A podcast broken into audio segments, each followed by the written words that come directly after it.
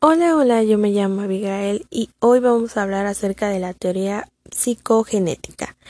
Espero que te guste y te sirva de mucha esta información y sin más, comencemos. Este es un modelo explicativo en la cual se establecen las relaciones existentes entre la mente, o sea, la psique humana, y el origen que es la génesis, en el proceso evolutivo que se desarrollan en el individuo. Este es el pilar del conocimiento humano que se fundamenta en el vínculo entre el medio ambiente y el aprendizaje. El desarrollo intelectual en el niño depende de la maduración del desarrollo tanto de un punto de vista intelectual como desde un punto de vista emocional. Para que haya una adecuada maduración intelectual y afectiva del niño se debe alcanzar un crecimiento fisiológico determinado, entre ellas sus conexiones cerebrales, su motricidad, su percepción y en definitiva todos los aspectos biológicos que afectan a cada individuo. Un niño solo debe aprender un nuevo conocimiento solamente si se ha alcanzado la maduración adecuada para asimilarlo correctamente. He ahí de las etapas del desarrollo de Piaget. De estas son cuatro etapas. La primera es la etapa sensiomotriz. Esta va desde los 0 a los 2 años. Y esta depende de la coordinación de la información sensorial y las respuestas motoras que desarrolla la pertenencia del objeto, el niño. 2. La etapa preoperacional. Esta va de los 2 a los 7 años y en esta se desarrolla el pensamiento simbólico marcado por la irreversibilidad, contracción y egocentrismo. 3. Etapa de operaciones concretas. Esta va de los 7 a los 12 años.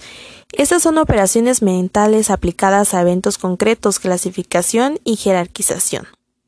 4. Y última, la etapa de operaciones formales. Esta va desde los 12 hasta la vida adulta. En estas son operaciones mentales aplicadas a ideas abstractas, pensamiento lógico y ordenado. Dentro de todo este asunto existen dos conceptos fundamentales para la adquisición del conocimiento del hombre. En estas se encuentran la asimilación y la acomodación.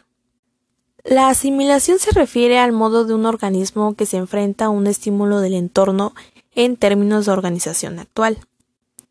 Se puede decir que la asimilación es el hecho de que el organismo adopte las sustancias tomadas del medio ambiente a sus propias estructuras, incorporando los datos de la experiencia en las estructuras innatas del sujeto. La acomodación. Esto implica una modificación de la organización actual en las respuestas de las demandas del medio.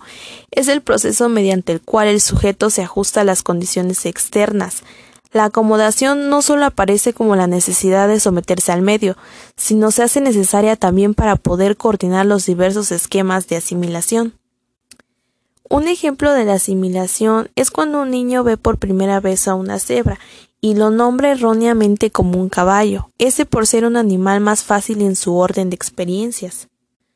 Y en cuanto a la acomodación, este mismo niño que contempla la cebra por primera vez se le aclara que se trata de otro animal y el pequeño aprende a distinguirlo de los caballos, incorporando así un nuevo aprendizaje.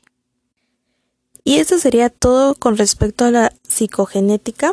Espero que te haya gustado y que te haya servido de mucho esta información y nos escuchamos en la siguiente. Bye.